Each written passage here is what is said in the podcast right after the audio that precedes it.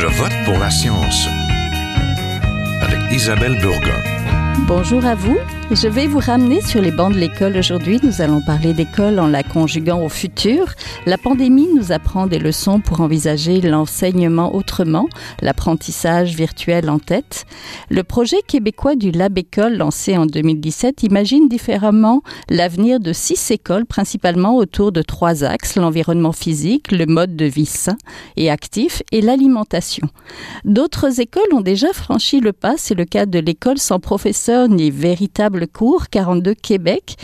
Inauguré récemment, cet établissement de Québec veut former des talents numériques. C'est un autre nom pour les métiers des nouvelles technologies de l'information et de l'informatique.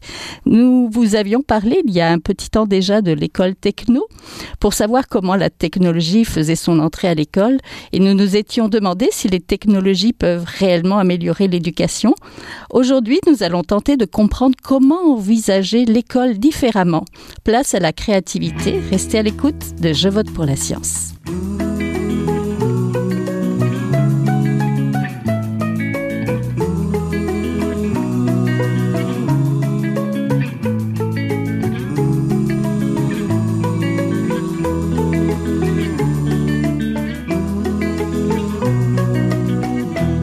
Aujourd'hui, nous retournons à l'école pour tenter d'imaginer l'école de demain et quels sont les changements envisagés dans les classes. Certains sont déjà présents, comme nous allons le voir. Pour en parler, je suis en compagnie de Anne-Louise Davidson, professeure et titulaire de la chaire de recherche en culture maker, directrice du laboratoire d'innovation et professeure agrégée en technologie éducative de l'Université Concordia. Bonjour. Bonjour. Je suis aussi en compagnie de Carl Frédéric Dessel, président du conseil d'administration de 42 Québec, un campus sans professeur ni cours où l'on enseigne un peu différemment les technologies numériques. On va voir. Bonjour. Bonjour. Nous l'avons vu avec le lancement du Lab École, l'organisme qui désire revoir la conception des écoles. Une réflexion reste à faire autour de l'enseignement, particulièrement si nous voulons améliorer notre littératie numérique et scientifique. Il faut faire la place également aussi à la créativité. En commençant, j'aimerais connaître aussi ce que la pandémie nous dit sur notre école traditionnelle. Monsieur Dessel.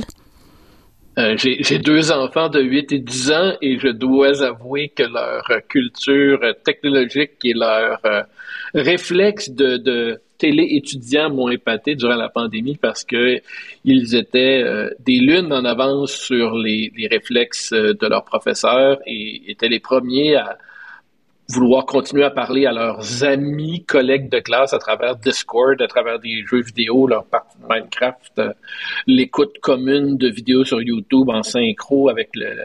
Il y a, plein de phénomènes de comportement que, qui sont naturels chez eux, qui m'épatent, que, qu'on n'avait pas, euh, même dans notre génération qui est relativement numérique, euh, et qui qui me donne confiance dans le futur. Alors oui, on attend beaucoup des profs et, de l'école elle-même qui n'a pas toujours été à la hauteur techniquement de tout ça, et ça s'explique, mais euh, ce qui me console, c'est de les voir évoluer là-dedans comme si c'était naturel, puis d'être de, curieux, puis de continuer à vouloir apprendre à travers ça. Oui, c'est vos enfants aussi, peut-être qu'ils vous voient aller aussi avec le numérique. Oui, peut-être qu'ils sont dans un, peut-être qu'ils sont, ils sont gâtés, ils sont dans un milieu qui, qui favorise ça, mais quand même, euh, c'est il y a vraiment une culture de la collaboration en ligne qui, est naturelle chez eux. Ils sont nés là-dedans et ça s'exprime d'une façon euh, fantastique. Et je pense que ça, ça va changer dans les prochaines années, l'école.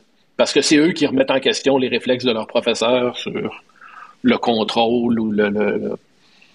ils se font des réunions en parallèle avec des outils en parallèle, puis ils suivent pas nécessairement le code et le professeur qui exige que tout se passe dans Google Classroom. Dans la classe, hein, finalement. Et, que mhm. dans une classe même virtuelle, eux, eux ont bien compris que tout pouvait se passer en parallèle. Oui. Professeur Davidson, de votre côté, qu'est-ce que dit la pandémie sur l'école traditionnelle? Euh, ben, ben, ça en dit beaucoup, hein. Euh, c'est-à-dire que tout fonctionne jusqu'à ce qu'une pandémie vienne euh, faire un arrêt comme ça. Euh, je pense que ce qui est important, de, ben, un, des avantages que j'ai en fait sur mes réflexions puis les commentaires que je vais passer maintenant, c'est que j'ai été enseignante pendant huit ans dans des écoles secondaires. Et quand la pandémie nous a frappés, j'ai parlé souvent aux médias qui me disaient est-ce que les enfants devraient retourner, puis je disais un clair non. Et les gens me disaient, ben, qu'est-ce que ça va, qu'est-ce qui va se passer? Est-ce que vous avez mis les pieds dans une école récemment? Est-ce que vous voyez ce qui se passe dans les classes? Parce que des classes où on devait peut-être avoir 22, 25 étudiants, il y en a euh, 35. Les pupitres, les pupitres sont collés. Il y a beaucoup de classes où les fenêtres s'ouvrent pas. Les élèves sont dans des espaces fermés et puis ils bougent pas beaucoup.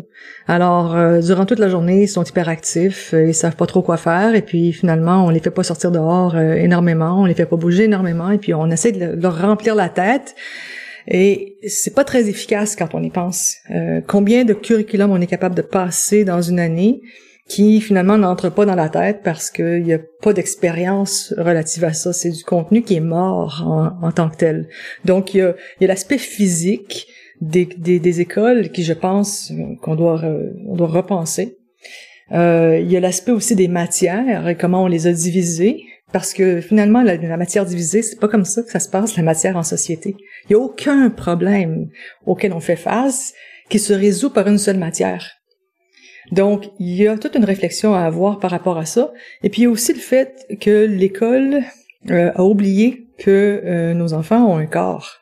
Donc, euh, il y a cet aspect-là aussi de bouger le corps en, en dans l'univers, en apprenant, oui, mais aussi de bouger le corps dans l'univers pendant que le corps est en train de de, de, de grandir. Donc, euh, je pense que la pandémie nous fait réfléchir à ça et puis nous, nous remet en plein visage finalement des problèmes qu'on aurait dû régler il y a très longtemps, mais qui, qui persistent parce qu'il y a des politiques, parce que il y a des agendas, il y a, y a un curriculum, il y a le programme d'études québécois, mais c'est pas juste le Québec, hein, c'est toutes les, les provinces et tous les pays, on, on se frappe à ça. Et puis les, les plus grands innovateurs euh, qu'on qu'on regarde avec admiration en Finlande nous euh, nous remettent sur le nez un peu l'idée que il y a de l'apprentissage qui peut se faire à l'extérieur autant qu'à l'intérieur et puis il faut vraiment revoir euh, le temps, l'espace et puis euh, la place du corps.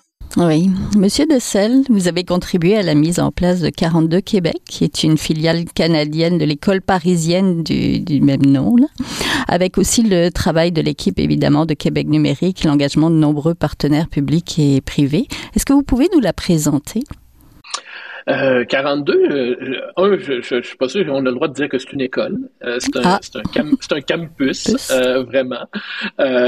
moi, c'est un, un, projet qui a, qui a, eu beaucoup de qui est né il y a 8 ou 9 ans présent, actuellement à Paris, fondé par un riche milliardaire français qui s'appelle Xavier Niel, qui est le fondateur de Free, la compagnie de câble distribution qui a fait énormément d'argent et qui, lui, à un moment donné, s'est dit sur un coup de tête, je, je prends 10 millions d'euros de mon argent et j'engage un directeur d'école, un directeur pédagogique euh, plutôt flyé qui s'appelle Nicolas Sadirac et lui dis quel serait ton milieu euh, idéal pour former des informaticiens? Et euh, Nicolas a échafaudé une pédagogie qui est, fascinante, qui est une plateforme de qui, qui, qui, est une plateforme informatique qui, qui, est comme un réseau social dans le fond, qui permet de euh, mettre ensemble des, des, étudiants, par exemple, et de leur donner un projet pour apprendre. Et tout ça dans un cadre qui est très cadré, un peu comme un jeu vidéo, mais dans le fond, on vous donne un projet, euh, vous avez euh, un mois pour le réaliser, vous êtes six étudiants qui ne se connaissent pas dans, sur le campus et vous devez travailler ensemble. Et à la fin, vous serez évalués selon des critères normés, mais par des pairs. Euh, qui sont eux aussi déterminés au hasard par la plateforme. Alors, c'est vraiment euh, un, gros jeu vidéo où il y a à Paris 800 personnes de présentes. Et euh, en même temps, c'est un programme qui dure trois ans, donc qui est l'équivalent d'un bac ou, ou même d'une maîtrise selon certains. ça reste un peu à déterminer selon le modèle québécois. Là, tout le monde essaie de faire des, rapprochements, mais c'est un peu difficile. Et, il n'y a pas de cours, il n'y a pas de professeur, il y a un lieu qui est ouvert 24 heures sur 24, qui est un, j'allais dire tantôt une commune, mais un lieu où, n'importe qui, où tous les, étudiants inscrits peuvent euh, se, se, rassembler. Il y a préalablement ce qu'on appelle une piscine, qui est un, exercice de 25 jours où les, gens ont un, projet réalisé entre eux et euh, cette piscine-là permet de déterminer les gens qui ont la capacité d'apprendre ensemble et qui sont capables de passer à travers cet exercice-là. Alors si les gens flottent encore après la piscine, ben, euh, c'est eux qui sont sélectionnés pour faire le programme de trois ans. Et c'est un programme qui, qui, est très libre parce que euh, vous allez de projet en projet comme ça jusqu'à temps que vous ayez atteint un score de, de 21, euh, qui sont des points comme un jeu vidéo, à, toujours en faisant des travails ou des stages euh, en collaboration avec d'autres d'autres étudiants. Oui, c'est totalement gratuit. C'est totalement gratuit par par par valeur intrinsèque de, de, de 42 français, c'est dans les statuts et tout. Ici, on a réussi à le rendre gratuit. Le plan pour le Québec, c'était de faire 150 à 200 étudiants par année. la pandémie et les mesures sanitaires ont un peu ralenti nos ardeurs. On a lancé ça en mars 2021 euh, en plein milieu de la pandémie. Donc, on a actuellement une cinquantaine d'étudiants et là, il y a deux piscines, une en janvier puis une en février, où il y a une centaine de, il y avait une centaine d'inscrits à chaque fois. Donc là-dessus, il devrait en rester une, quarantaine peut-être à chaque fois qui, vont qui vont s'embarquer dans le programme long. Donc, au terme de cette année, on espère être au-dessus de, de, 100, de 100, 150 étudiants euh, pour la, vraie première année de 42 euh, à Québec. Et vous pouvez en accueillir 300 par année. On peut en accueillir 200, 200, 200, par année, donc il y, a de la, il y a de la place pour, euh, pour 600 personnes au total. Si tout le monde est là, à la troisième année, il y avoir des infrastructures pour gérer 600 personnes. Oui, et il n'y a pas vraiment de diplôme à la fin, si je comprends euh, bien? c'est une autre des caractéristiques. Il n'y a, a, pas de professeur, c'est vraiment de l'apprentissage par les pairs et par l'Internet. Il y a beaucoup de matériel qui sont qui sont fournis. Là. Quand, quand vous commencez un projet, il y a quand même des pistes de, de, de des vidéos, des pistes de formation qui sont là, mais il n'y a rien de formel à ce niveau-là. Les gens doivent apprendre par eux-mêmes, peuvent consulter leurs confrères à travers ça, leur équipe et doivent se rendre au bout du projet. Alors, un projet, par exemple, c'est réaliser un petit jeu vidéo, euh, faire un petit site de commerce électronique ou, des choses comme ça. C'est toujours des cas réels. C'est vraiment de l'apprentissage par projet. Et euh, comme je vous disais tantôt, l'évaluation se fait par les pairs. Euh, donc, il n'y a pas vraiment de professeur. Il y, a un, petit personnel. On a une équipe de, six, de sept personnes qui, qui encadrent tout ça, donc qui sont plus au niveau des opérations, de la du débogage informatique de la plateforme et, du fait de rendre l'expérience fluide pour les étudiants. Mais en gros, euh, c'est ça. C'est très peu de personnel pour euh, former, euh, pour faire apprendre à beaucoup de gens les bases de l'informatique. Et quand on dit informatique, ben c'est des compétences diverses parce que là-dedans, il y a des gens qui vont avoir au bout des trois ans euh, des profils de chargé de projet, des profils de designer, euh, euh, mais ils vont quand même avoir les bases techniques aussi. Des gens qui vont faire du 3D, du jeu vidéo, des systèmes comptables. tous les, tous les volets peuvent être explorés de, de l'informatique. oui, c'est un apprentissage différent. Professeur Davidson, il faut un village pour former un maker, une personne créative. Expliquez-moi ce que c'est qu'un maker. C'est quoi la culture maker? Ah, bonne question. Alors, euh, quand on parle de culture maker, on parle de makerspace, de mouvement maker, de mouvement maker en éducation, des Fab Labs, des laboratoires créatifs. Mm-hmm. C'est là où ça se passe très souvent, mais en fait, c'est une sous-culture euh, du mouvement Faites-le vous-même. En anglais, c'est le Do It Yourself, où on fait de la place pour la collaboration, le partage, l'apprentissage expérientiel, et c'est souvent une façon d'agir, une façon euh, de développer, si on veut, le système D, la débrouillardise. Euh, euh, on s'engage dans la résolution de problèmes, euh, on développe sa créativité, on essaie de penser à différents parcours euh, pour résoudre un problème.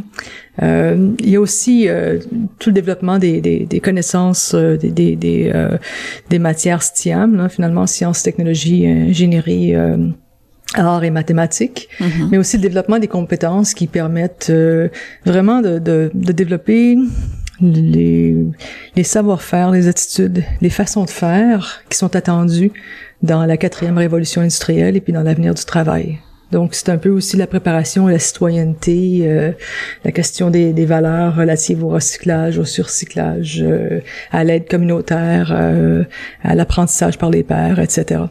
Oui, donc ça c'est comme un écosystème d'apprentissage finalement à part qui permet de construire des compétences si je comprends bien. C'est ça. Et puis un peu en parallèle à ce que mon collègue disait tout à l'heure euh, par rapport aux communautés de pratique et puis à l'apprentissage par les pairs. Donc, euh, on, on, crée beaucoup de, de communautés où, euh, où l'information est distribuée puis elle circule entre entre les participants.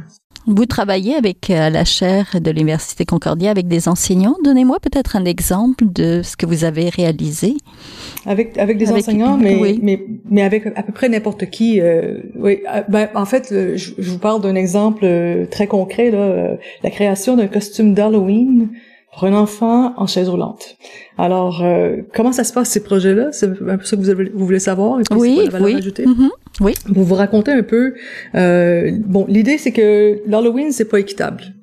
Ça fonctionne pour n'importe qui qui peut porter un costume qui est commercial, mais n'importe qui qui qui ne peut pas euh, est déçu de son expérience. Et puis on sait très bien que l'Halloween ça dure quelques années, et puis après ça on devient adulte, et puis on est trop vieux pour aller chercher des, des, bonbons, et puis c'est la grande déception.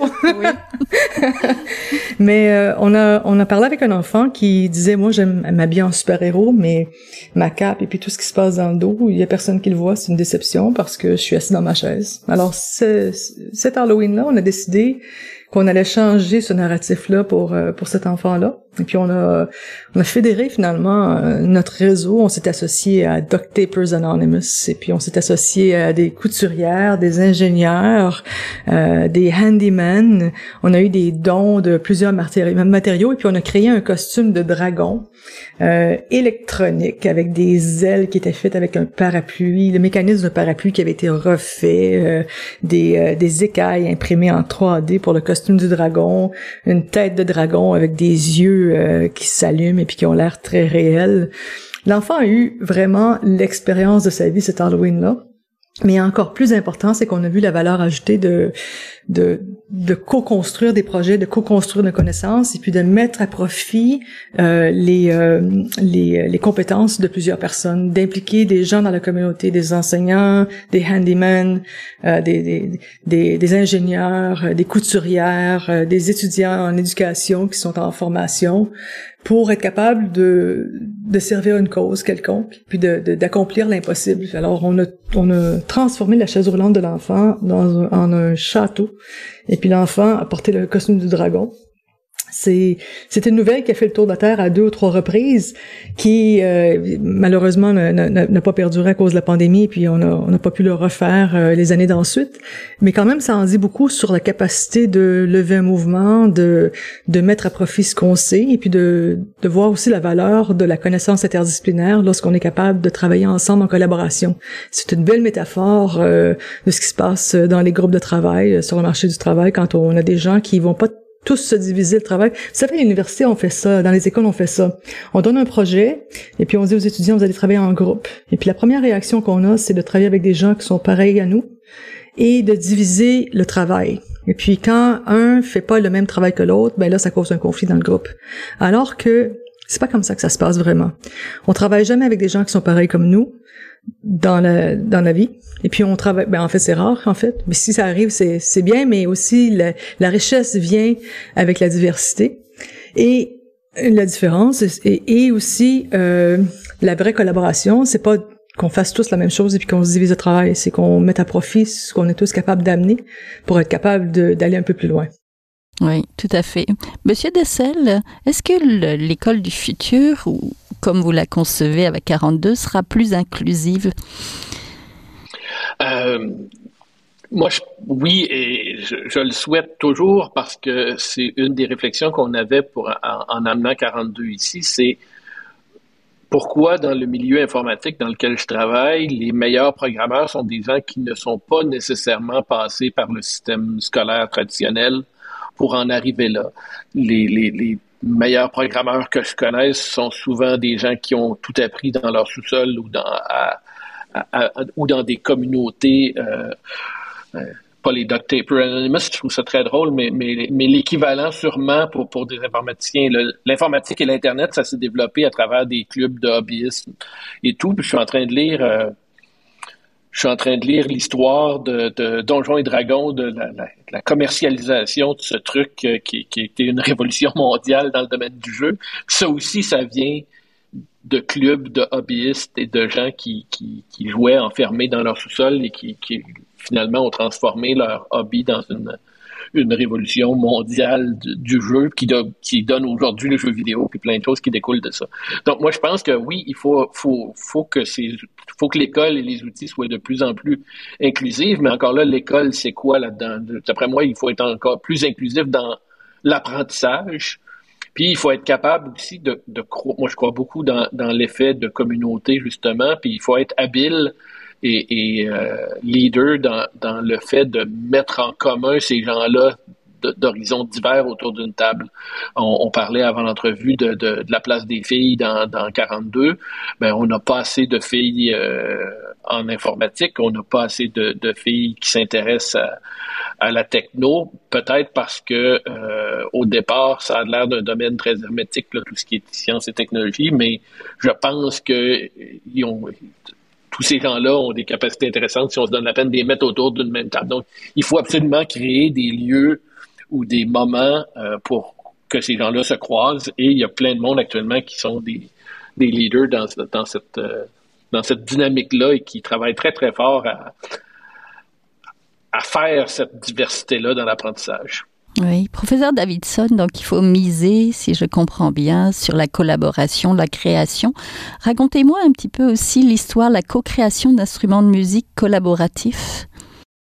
Ah, euh, oui, ben ça, c'est possible parce qu'on a accès euh, aux objets électroniques euh, qui sont abordables et euh, les microcontrôleurs et l'expertise de chacun qui euh, qui est capable de, de se mettre en œuvre dans des dans des ateliers et puis des des sessions de, de maker jam ou de tinkering en anglais. Donc euh, j'ai j'ai j'ai un réseau de de musiciens qui travaillent pas juste des musiciens aussi mais des gens qui, fabriquent des manettes de jeux vidéo pour euh, des personnes qui n'ont pas euh, par exemple les mains typiques ou qui n'ont pas une mobilité typique. Donc ces personnes ont eu des réflexions assez intéressantes sur comment on peut euh, modifier euh, les interfaces pour que des personnes avec euh, diverses mobilités ou diverses divers handicaps soient capables de jouer, soit avec une manette de jeu vidéo ou soit avec un instrument de musique, qui sont quand même deux deux interfaces assez distinctifs, qui sont assez exclusifs aux personnes qui ont une mobilité typique. Donc n'importe qui qui a même l'arthrite, si on veut, c'est pas on parle pas juste d'handicap ou de, de, paralysie ou de d'autres problèmes, mais on parle de, de de personnes aussi qui sont des vieillards, qui, euh, qui ont moins de mobilité dans leurs mains, qui sont moins capables de, de, de contrôler ou qui ont moins de motricité fine. Donc, euh, on a commencé à travailler ensemble en pensant à qui on peut inclure qui vient à ces ateliers-là et qui on pourrait inclure, qui n'est qui n'a pas de mobilité typique ou peut-être qui a un handicap ou peut-être un, problème de vision, qui pourrait s'intégrer avec nous. Et on a commencé à penser non seulement à co-créer des instruments de musique qui étaient fabriqués dans les makerspace avec euh, l'impression 3D, avec l'électronique euh, abordable, mais aussi euh, comment on peut co-créer des instruments collaboratifs, c'est-à-dire qu'on peut jouer de la musique collaborativement ensemble à partir d'une interaction soit avec le même instrument ou avec une variété d'instruments qui ne sont pas juste par exemple euh, on appuie sur euh, le bouton et puis on souffle et puis euh, ça fait un son. Donc on a quand même créé des prototypes hyper intéressants, non seulement d'instruments mais d'instruments de, musique mais aussi de, manettes de jeux vidéo qui permettent d'utiliser par exemple le mouvement d'un sourcil pour créer un son ou pour créer une fonction qui est exécutable. Donc euh, le potentiel est énorme. Et ce qui en sort c'est pas seulement que des prototypes euh, qui sont pas nécessairement commercialisables. En fait, euh, il y a quand même Xbox qui ont, qui ont des très beaux prototypes, mais une avancée sur le concept de qu'est-ce qu'on peut faire ensemble, qui est impossible, qui serait impossible sans, par exemple, l'apport des makerspaces et des technologies disruptives et du savoir-faire commun puis en même temps aussi euh, des sentiments de bien-être qui ressortent, euh, de satisfaction, de, de, de, de, perception de soi positif, euh, de, d'auto-efficacité personnelle qui sont très très riches en éducation, qu'on cherche à, à, trouver des façons de faire, mais on voit bien que d'une façon informelle, euh, c'est très possible, surtout quand on invite des personnes euh, très différentes autour de la table. Oui, très intéressant comme projet. Les plans des écoles issues de l'initiative Lab École montrent des aires ouvertes et des classes différentes que celles qu'on connaît avec les rangées de pupitres. Comment décloisonner l'école, Monsieur Decel à quoi ressemble 42 euh, Québec, justement? 42 Québec, c'est une grande aire ouverte avec, euh, avec 800, avec 200 ordinateurs en, rangée et, vraiment une, une C'est ouvert 24 heures sur 24. C'est accessible. Les gens, ils vont quand ils veulent. Il y a des gens qui travaillent la nuit. Je vous, vous assure qu'à toute heure du jour, il y, a des, il y a des gens présents. Il y a une salle de, de une salle de détente aussi où, où les gens travaillent avec leur portable. C'est assez fascinant de voir ces gens-là travailler partout et tout le temps. Mais je, je voulais faire le pont avec quelque chose que Anne-Louise a dit sur, euh, sur qu'est-ce qui se dégage de ça, puis qu'est-ce que ça donne cette ouverture-là Une des conclusions les plus euh, les plus surprenantes de, de 42 à Paris après quelques années, c'est que 30% des finissants qui ont passé à travers le programme de trois de trois ans euh, 30% de ces gens-là partent en affaires et deviennent des entrepreneurs avec des projets et des équipes qui sont nées de la collaboration euh, qu'ils ont eue et des amitiés qui sont créées à travers euh, cette école-là. C'est un nombre qui est pas mal plus élevé que n'importe quelle, euh, quelle école euh, et, et c'est un phénomène fascinant parce que ce qu'on peut en conclure, c'est que les gens ont, ont appris à à, ont développé des vrais réflexes de co-création et de, collaboration qui sont ceux à la base de l'entrepreneuriat ou de la création euh, d'entreprises ou de projets, euh, je vais dire révolutionnaires. Euh, en informatique, on voit ça, on entend parler des, gens qui ont développé Apple dans un garage ou des choses comme ça, ou dans des clubs informatiques. Mais c'est un peu ça l'esprit de cette ouverture-là. Donc oui, l'air ouverte, oui, j'ai beaucoup aimé l'idée du physique aussi. On, voit que dans, dans 42 Québec, il y a des gens qui ont parti euh, un club de marche euh, où ils vont prendre des marches euh, autour du quartier. Il y a, quand même, même si c'est pas dans, le programme lui-même, cette réflexion-là sur le bien-être physique et, et, et, mental aussi qui entoure la formation. Donc, je pense que le décloisonnement, il est, oui, oui, dans les, avec le Lab École, dont j'ai suivi les, les, travaux, on, est beaucoup sur l'espace et la, et la place architecturale euh, qui doit être faite dans, les écoles modernes, mais il y a, tout aussi un, état d'esprit qui doit, qui doit suivre oui. de ça. Oui, professeur Davidson, pour terminer, décloisonner l'école, un petit mot de conclusion ben, je dirais décloisonner, c'est une chose, mais euh, inviter à participer, c'est autre chose. Alors, euh, c'est pas juste les enseignants qui sont responsables de l'éducation des enfants. Je reviens sur mon mot du début. Il faut un village pour former un, un enfant ou pour former un citoyen ou former un maker si on veut. Euh, qui va participer à ça? Qui est capable de contribuer? Et comment est-ce qu'on peut faire pour créer des liens, pour créer des ponts entre euh, l'école, euh, l'université, le, collège, le cégep et le reste de la société? Donc c'est la grande question du siècle. Entendu, ben ça conclut bien l'émission d'aujourd'hui. Donc vous l'avez entendu, on était en compagnie d'Anne-Louise Davidson, qui est professeure et titulaire de, recherche, en culture maker à l'Université Concordia, et de Carl Frédéric Dessel, le président du conseil d'administration de 42 Québec. On va vous mettre les liens euh, sur la page de l'émission. Merci beaucoup. Merci. Merci. Voilà, c'est tout pour cette semaine. À la régie Daniel Fortin, à la recherche, la réalisation et au micro cette semaine Isabelle Burguin. Je vote pour la science est une production de l'agence Science Presse avec Radio VM. Écoutez-nous le jeudi ou d'autres rediffusions sur votre radio ou sur le site de l'agence Science Presse. J'espère que vous avez aimé cette émission. Si c'est le cas, toujours partagez-la. On aime vous lire aussi, posez-nous des questions. Donc, euh, en attendant de vous lire, moi personnellement, je vous souhaite une bonne semaine. Jin Jiahua est un chercheur typique